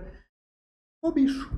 É, sim. Né? Uhum. Então, acho que será que a sua relação com os bichos também pode, pode ajudar também, né? Porque. Olha, na verdade, eu prefiro me relacionar com os bichos. Ai, é, porque em alguns momentos, realmente, é, o ser humano. É, é, ser humano, exatamente. quando vira bicho, ele é um problema. o bicho ele é bicho, né? Bicho ele é bicho, exatamente. Bicho ele é bicho. Faz ele, outro, o ser humano vira um outro tipo de bicho. Esse é o problema. É verdade. Se virasse um bicho igual um cachorro. E a gente fala assim do outro, mas a gente fala da gente mesmo, porque a gente toma realmente atitudes que no auge do, do desespero e fala, nossa, normalmente, na, na minha normalidade, Sim. na minha vida Sim. corriqueira, eu não faria isso, mas o extremo que, leva a algumas atitudes. Inclusive, foi um dos, dos, dos motivos de eu entrar também. Né? Numa das entrevistas eu falei, eu falei, eu quero conhecer lá dos meus que eu não, não vou ter oportunidade de conhecer sem ser dentro do programa, uhum. né? Tipo, como é que, que, que, sentimentos que vão aflorar Tipo, porque viver em sociedade é muito fácil no sentido que você sabe as normas sociais, você sabe que as pessoas gostam do que elas não gostam. Uhum. Mas e você não viver num meio diferente, extremo, lutando por comida, fazendo prova, tendo que eliminar pessoas? É que parte de mim que vai aparecer que talvez eu não conheça. Uhum. Né? Enfim. É, e a gente vive numa sociedade que, graças a Deus, a gente, né, ou, né, falando num, num conforto. Então, quando você passa realmente a dormir é, num qualquer ambiente e comer o que tem e olha que não tem, né, é, realmente pô, a, a, gente são outras facetas que surgem e, e faz parte de um autoconhecimento, né? Olhar para nossa casinha, para nossa caixinha aqui e ver, opa, eu, eu sou capaz disso, uhum. então deixa eu controlar uhum. os meus instintos. Uhum. Isso deve ter reverberado, inclusive, na sua profissão. Assim, hoje, quando é, você voltou, o que, que isso impactou dentro da sua área como psiquiatra, nos seus atendimentos? Eu ainda não consigo avaliar. Não consigo ainda recente, tipo né? De avaliação. Assim como muitas avaliações minhas, elas vieram com o tempo. As entrevistas que, que eu tenho dado, elas mudam muito. Esse processo é um processo lento, entendeu? Uhum. De autoconhecimento é, mesmo. É, eu acho que, tipo, a entrevista que eu dei logo que eu saí é diferente da entrevista que eu dei da Ana Clara, que é diferente de uma live que eu fui, porque é um processo que vai se, se sedimentando aos poucos. Eu acho que dentro da minha profissão, eu não consigo é, é, é enxergar nada assim que tenha mudado. Uhum. Né? Como outras, porque como outras experiências que eu passei no limite Talvez impactaram mais, é, uhum. entendeu? Porque foram experiências que as pessoas passam. Uhum. Né? A experiência no limite não são experiências que as pessoas passam. Então não tem como fazer esse cruzamento. Entendi. Né? Entendeu? Então, é algo muito diferenciado. Quando o paciente mesmo. fala para mim, estou com câncer, eu sei o que, é que ele está sentindo. Né? Eu sei como que a cabeça dele está muito, muito... É, o que está se passando em termos de vida, de reflexão de vida dele. Né? Uhum. Agora, eu não vou chegar com uma pessoa que vai falar assim, olha, é, eu tô dormindo no chão e, uhum, e aquela é situação é outra toda. situação extrema. Enfim, uma situação extrema dentro de uma barraca com 12 pessoas e participando de um programa. Talvez se eu pegar uma vez e for atender algum ex no limite, aí eu vou saber o que ele vai estar tá falando. Aí eu vou usar essa experiência minha uhum. para poder ajudá-lo, é, São impactos diferentes, são. realidades diferentes. São. Talvez, assim, realmente foi uma, uma, um agregar muito na, nessa parte pessoal Sim. mesmo, né? De, de autoconhecimento, que, claro, né? Que vai, vai melhorar e vai Sim. amadurecer o seu processo Sim. como profissional, porque isso é tudo muito uhum. vinculadinho, uhum. conversa. É, agora você falou do, do câncer, que foi em 2015, um câncer de intestino, é isso? Uhum. Como que foi essa, rapidamente, você consegue contar pra gente? Olha, Esse outro no limite, né? Vou, é, eu vou, vou, vou falar de forma bastante resumida. É, foi o seguinte, é, eu tinha casado em 2014, estava construindo, é, já morava em Volta Redonda, mas estava construindo a casa que eu moro hoje. Né? Então, em 2015, eu passei o Réveillon em, em Portugal e passei muito mal lá. E achava que era por conta da comida. Cheguei, fui fazer exame, tudo normal. É, e aí até falei com o médico e tudo, ele até falou, poxa, vamos pedir uma, uma um, um sangue oculto nas fezes, né? Uhum. Ah, não vou ficar fazendo isso. Mexendo nisso. Não ficar mexendo com nada não, os exames já deu normal, deixa pra lá. Enfim. E aí, em abril, eu, eu... Olha o médico sendo paciente é, não, também. Gente, olha, a gente não é também, né? muita coisa não, viu? Porque olha, eu aprendi muito isso. E aí eu, eu fui e, e continuei né, é, minha vida normal. Tive uma. uma, uma perdi. Restaurante. Tá, então eu fui, fui, fui no gastroenterologista, uhum. né? E ele tinha pedido os exames, os exames estavam normais, ele pediu o exame de, de, de, sangue oculto, eu resolvi não fazer, porque os exames estavam normais, mas continuava passando mal. Na época eu trabalhava muito, Trabalhava até 11 horas da noite, era quase um workaholic. E achava que era cansaço também, né? Achava que meu intestino estava um pouco desregulado, enfim, eu estava um pouco cansado. É, a alimentação às vezes não é alimentação tão totalmente adequada. desregrada, estava acima do meu peso. E aí quando eu fui para o festival de fotografia em Tiradentes, em abril ou maio daquele mesmo ano, é, com meus amigos, eu comi lá comida mineira e tudo, e ali eu comecei a passar muito mal. Mal mesmo. Mal mesmo. E daquela semana eu comecei a ficar muito fraco, com muito sono e com muito pouco raciocínio. Eu falei, gente, alguma coisa está estranha, eu tô sentindo mal. É, será que eu tô com problema de tireoide? Porque eu acabei de fazer exame em fevereiro, estava tudo bem, né? Deve estar com problema de tireoide. Cansaço, né? Perda de memória, geralmente né, tem muito a ver com tireoide. Fiz o exame e falei assim, ah, já que eu vou colher sangue, vou pedir um outro hemograma. Quando eu fiz o exame de tireoide, ok, e o exame de sangue a ponto de transfusão, né? É um pouco que estava. Então eu tive uma anemia aguda, né? Conforme as minhas diarreias, estava né? percebendo. Não percebia que, que tinha, que, tinha, tinha alteração né? nisso, nessa... Então, nessa comilança lá... É, Achava que houve... a diarreia era na, da, da comilança, da comida, né? Mas é, quando, fez mal. Quando eu descobri o tumor, ele estava com 75% de obstrução.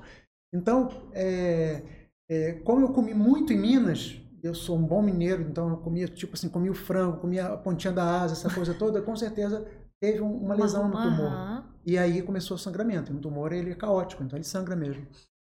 E aí eu, foi quando eu comecei a. Foi quando eu fiz o tratamento, enfim, né? Fez, fez cirurgia? Fiz a cirurgia, tirei.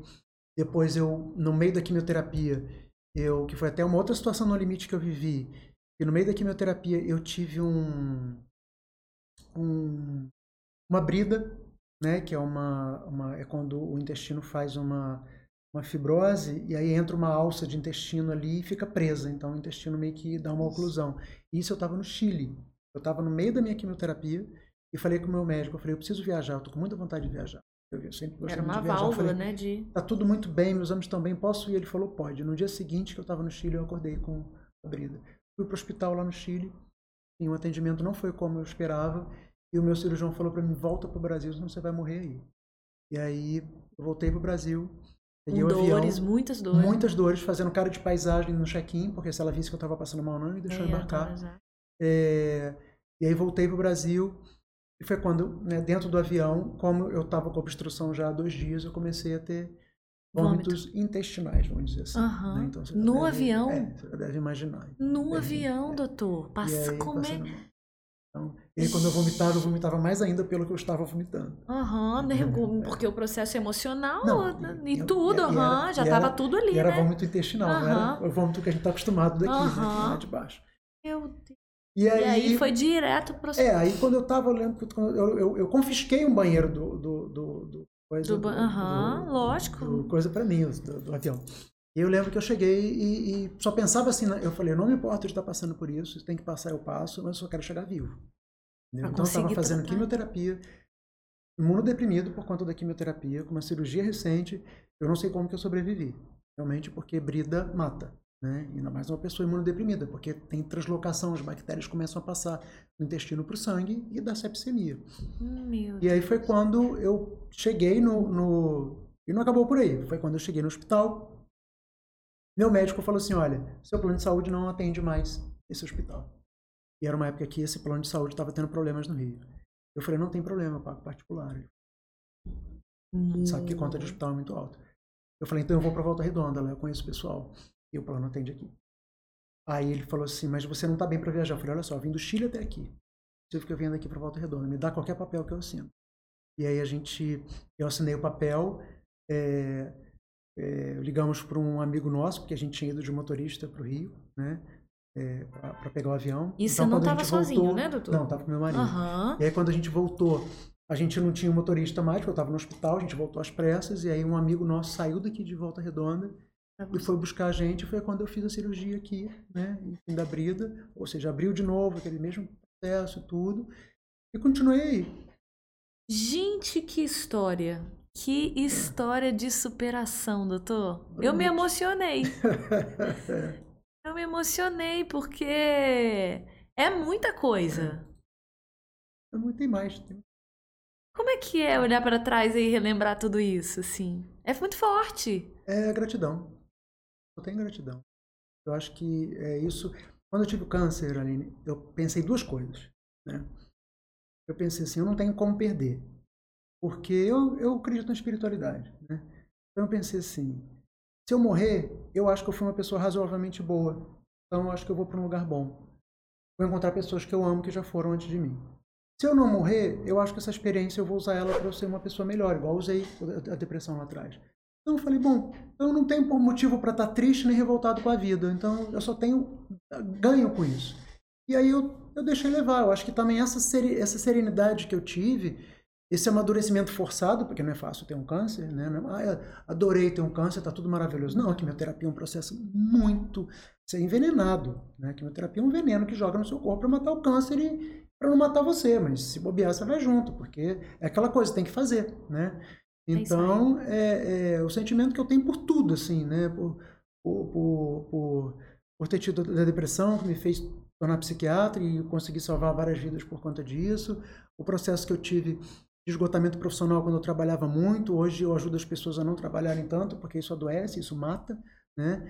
É uma síndrome de burnout? Burnout. burnout. Que é muito comum, que muitas pessoas têm e não sabem. E você teve em qual É, ano? Eu tive em dois, quando eu estava muito plantão, em 2019. Eu 2019. atendia 70 pessoas num plantão. E eu fazia 60 horas de plantão. E não é uma consultinha, né, doutora? É a consulta, era né? psiquiatria. Então, assim, e é livre demanda, né? Emergência é livre demanda. Então, é, eu atendia, eu ficava sexta, sábado e domingo. Então, 210 pessoas no fim de semana. E atendia durante a semana toda também, clínicas, fazia outros plantões, então não tinha sossego, né? E também de, depois, eh, durante um tempo, eu passei por um relacionamento abusivo, né? Então uhum. eu não uhum. sabia o que era isso, não, se falava muito nisso e tudo. Foram muitas experiências. Então eu sobrevivi a isso também, me reestruturei, né? Então, hoje tenho um relacionamento há anos luz disso, né? Então, e quando os pacientes falam, né, olha isso, isso, estou passando por isso, isso, por isso é relacionamento abusivo. Sai dessa, atestar. pula fora, entendeu? Consigo que o mecanismo mesmo é. é. tudo igual, né? É todo o mecanismo todo, todo replica, a, né? É, replica. Eles são todos iguais, a forma de agir é toda igual. Então assim, então eu sou, eu, sou, eu tenho que ser grato porque eu não posso reclamar, porque eu usei tudo isso para ser uma pessoa melhor. Então, se forem para ver outras coisas que venham, porque eu vou estar sempre aí né, no otimismo. Você estava pronto para tudo isso, é. gente, é. realmente. Pronto assim, né? A gente não tá, mas é, a gente sabe que, que você ressignificou esse olhar, é. a sua maturidade como pessoa e como profissional, inclusive, deve ter te ajudado Com muito. Certeza. Com certeza. É, né? Todas as você imagina, né? A síndrome de burnout, que é muito comum, é. Muito comum. E é, é, muito grave. É muito grave. Eu tive uma, uma amiga que vivenciou isso. Hoje o doutor disse que, inclusive, trabalha é, muito Tem menos. muitos pacientes com burnout e hoje e aprendi aprendeu... comigo e, e com eles também. A, a, organizar melhor os seus horários por conta de entender as suas é. limitações, desse autoconhecimento. Exatamente. Opa, até aqui eu vou, mas daqui o negócio fica perigoso para mim. É. Então, é, é bom pra gente se. É bom é. nesse sentido se a gente olhar com gratidão, de sentido, ai, que oportunidade que eu tenho de, de me conhecer. Exatamente. Saber qual que é o meu limite. Exatamente. E, e, e, você imagina, você falou aí das 70 atendimentos com consultas longas, como a uhum. psiquiatria é, e com atendendo problemas, né? Atendendo cargas emocionais Sim. de outros. Sim. Que, ah, eu consigo separar. Mas não, gente, às vezes não, a, gente a gente realmente não, se envolve. Não é sangue de barata, não. Nós somos humanos, né? E, e, e, nos envolvemos. Então, às vezes é um momento da gente se, opa, deixa eu tirar o foco um pouquinho, deixa eu olhar para mim, para eu voltar forte, para eu poder cuidar do outro realmente Sim. como merece. Mas a gente, é o clichêzão que a gente precisa estar tá bem, né?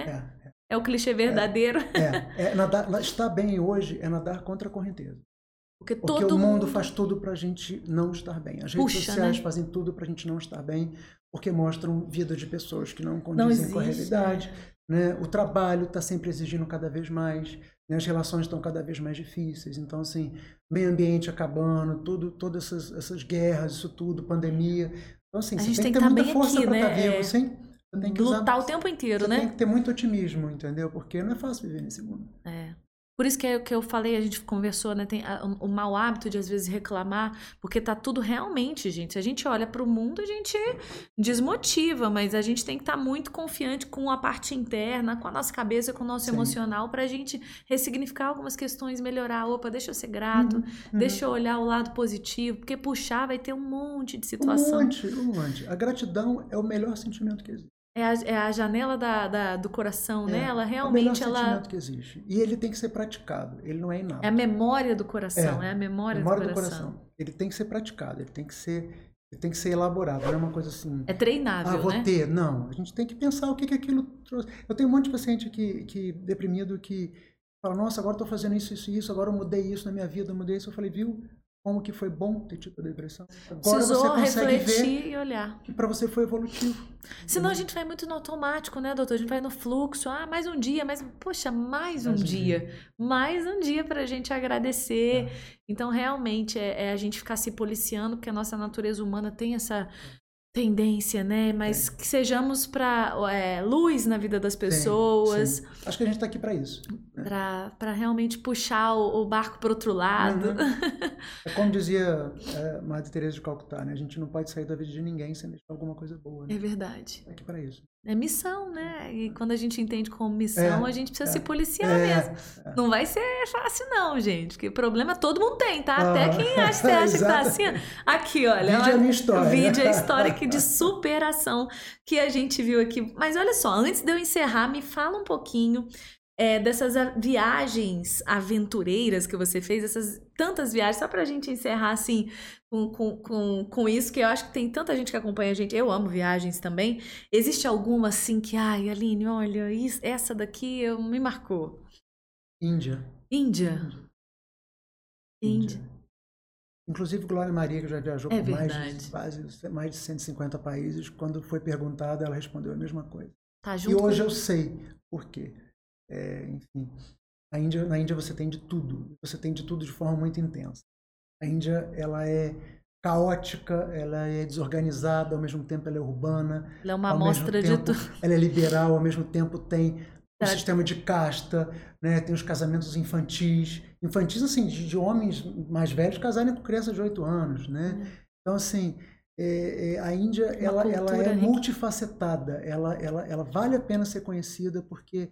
E tudo lá você vira um deus, eles têm milhões de deuses, então às vezes tem um ator lá de Bollywood, que é Hollywood da Aham. Índia, que, que eles adoraram Idolatra. por causa de alguma coisa, ele já constrói um templo para idolatrar, e aí essa pessoa dá um beijo na boca em público, ele já destrói o templo. Então eles são muito, Muito passionais. aham. são- e assim, as religiões que tem na Índia, a forma deles pensarem, é, é, a forma como aquela sociedade caótica se conecta e se desconecta, a forma como aquele trânsito, que tem vaca, que tudo acontece e que anda, que não tem trânsito parado, você não fica parado, não existe sinal, é tudo anda e todo mundo está andando ao mesmo tempo, a charrete, a vaca, o cara com o elefante, com o macaco nas costas. O negócio funciona do Ah, jeito é, deles, A né? Índia, é- ela é, É muito curiosa, de né? todos os lugares, né? É, já visitei muitos países da África, adoro a África, adoro a cultura africana, a religiosidade africana, uma coisa assim que é muito intensa. Eu gosto muito dessa pegada intensa, tanto da questão cultural da Índia, das cores, né? Da, da Uhum. vivência, como da questão africana. É muito Da- intenso, mas a né? Índia, é- é- ela vale muito a pena. Que cultura, realmente, quando a gente pa- para para refletir, né? Riquíssima cultura.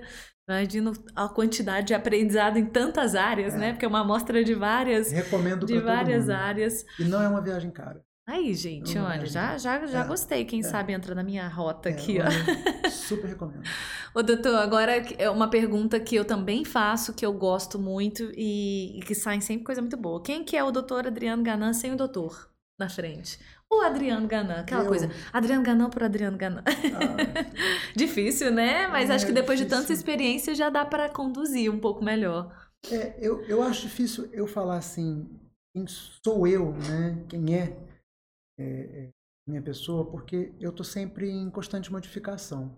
Entendeu? Uhum. É, muito do que eu pensava antes eu não penso mais hoje, muito do que eu estou pensando agora eu posso não.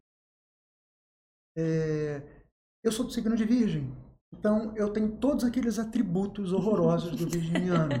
né? Então, Perfeccionista. Sou chato, tenho humor ácido, sou rancoroso. é, eu sou, mas ao mesmo tempo, como todo bom virginiano, sou muito leal ao que eu acredito, aos meus amigos, às minhas amizades. Eu falo o que eu penso. Né? Isso pode ser bom para alguns, problema para outros. É, então, eu, eu, eu, eu quando, sempre quando eu leio qualquer coisa relacionada à Virgem, eu falo, gente, Sou eu.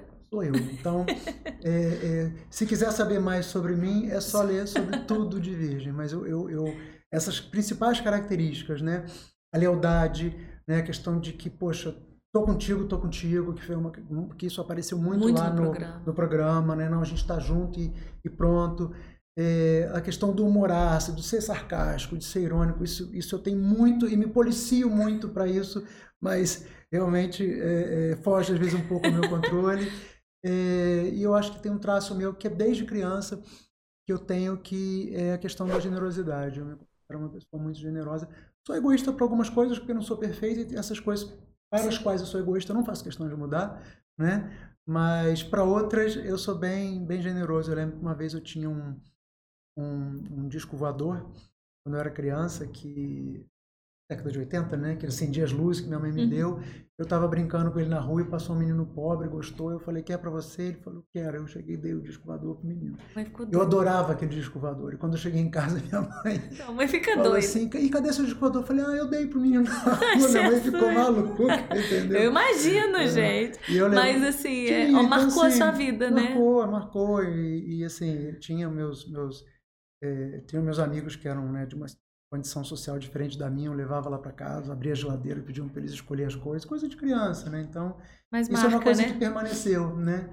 Mas eu, eu me vejo como uma pessoa muito generosa, assim, uma pessoa muito do bem, que tem muito a melhorar eh, ainda, né? Eu acho que tem muito a melhorar, eu tenho questões minhas, né? Muito e precisam ser muito polidas como qualquer ser humano. Que bom, porque eu acho que a gente está aqui para isso, né? A gente vai melhorando um com o outro o tempo inteiro. Imagina é. você lá com os seus é, pacientes queridos exatamente. também. Que e eles me vai... ajudam muito a crescer, Imagina. eles me ajudam muito, eles são um presente para mim, todos eles, porque eles me ajudam muito a, a, a, me compreender também, eu me compreendo através deles, né? Uhum. Às vezes, quando eu quero trabalhar um pouquinho mais, aparece aquele paciente com burnout, eu falo, opa, peraí, não é assim. Olha só, parece que, Entendeu? Né? É, é as então, coisas... assim, opa, eu aprendo com ele muitas coisas, com eles, muitas coisas que eu não posso fazer, uhum. entendeu? E ensino o que eu pude fazer para superar tudo que eu superei. Então, uhum. é uma troca muito bacana. Né? E, e tem algum paciente, assim, que marcou a sua vida? Eu imagino que muitos, porque são, é, são experiências muito intensas, muito. né? A parte da psiquiatria. Mas existe algum que você pode contar rapidinho pra gente, assim? Olha, eu vou contar de uma forma diferente. Uma situação que aconteceu quando eu trabalhava no Cais Aterrado. Tem tempo, hein? É, Foi a primeira. Isso, tem tempo isso. Eu lembro que eu atendia lá, e aí lá era livre demanda, como eu falei, né? Emergência. E uma vez entrou uma pessoa e sentou na mesa e eu falei, olá, bom dia, né? O que, que eu posso dar? O que, que você precisa? Ela falou assim: não, não, eu vim aqui para te conhecer. Eu falei: por quê?